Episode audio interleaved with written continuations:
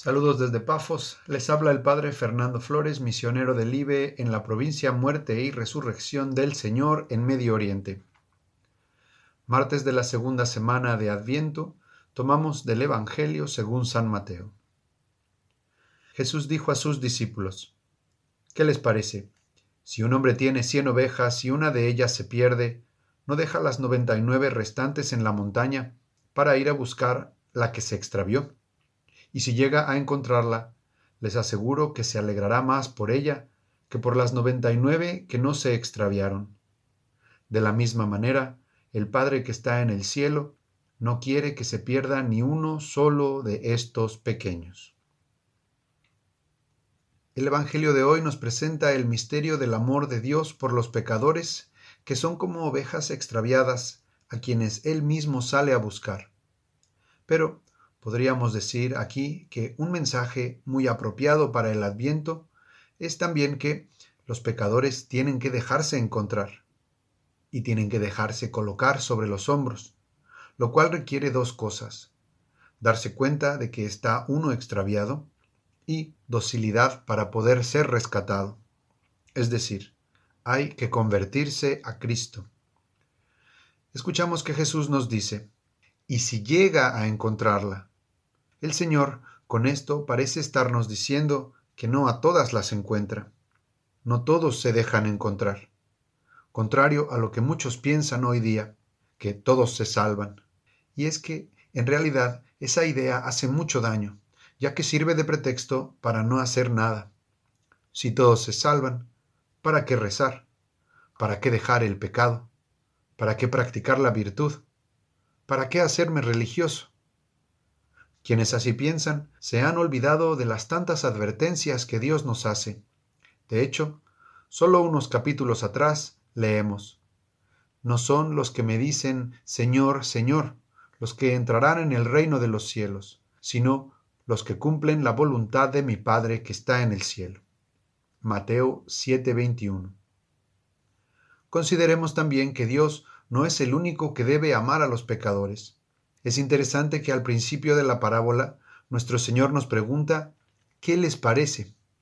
como insinuando que no todos estaríamos de acuerdo con lo que hace el pastor, pero sabemos que en realidad hay que imitarlo.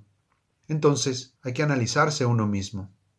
¿Cuál es la actitud que tomo ante la oveja extraviada? ¿Rezo? ¿Doy buen ejemplo? ¿Trato de ayudar en lo posible? o simplemente la ignoro o quizá hasta la desprecio. Debemos ser compasivos y esto nos lo están recordando las sagradas escrituras constantemente. Por ejemplo, nuestro Señor, citando al profeta Oseas, le dijo a los fariseos, Vayan y aprendan qué significa yo quiero misericordia y no sacrificios, porque yo no he venido a llamar a los justos, sino a los pecadores. Mateo 9:13. Y es que, es cierto, algunos nos estamos esforzando por vivir en gracia de Dios, lo cual es un don muy grande. De hecho, esto es lo que significa la montaña, ya que las 99 ovejas están en un lugar más alto. Pero no debemos olvidar que aquí todos somos pecadores. Dice San Juan, si decimos que no hemos pecado, lo hacemos pasar por un mentiroso y su palabra no está en nosotros. Primera carta de Juan, capítulo 1. Incluso, San Hilario al interpretar este pasaje dice, por una oveja debe entenderse un hombre, y por este hombre se comprende toda la raza humana. El que busca al hombre es Cristo, y las noventa y nueve son sus ejércitos de la gloria celestial que Él dejó. Entonces, hay que cuidarse de la presunción. Mejor es tomar siempre una actitud humilde y compasiva, recordando la advertencia de San Pablo. El que se cree muy seguro, cuídese de no caer. Primera Corintios 10. Finalmente, escuchamos que se alegrará más por la que ha encontrado que por las noventa y nueve que no se extraviaron.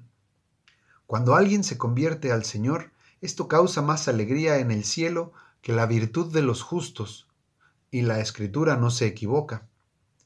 Esto casi parece una injusticia, pero Una vez más, las mismas sagradas escrituras nos ayudan a comprender esto un poco mejor.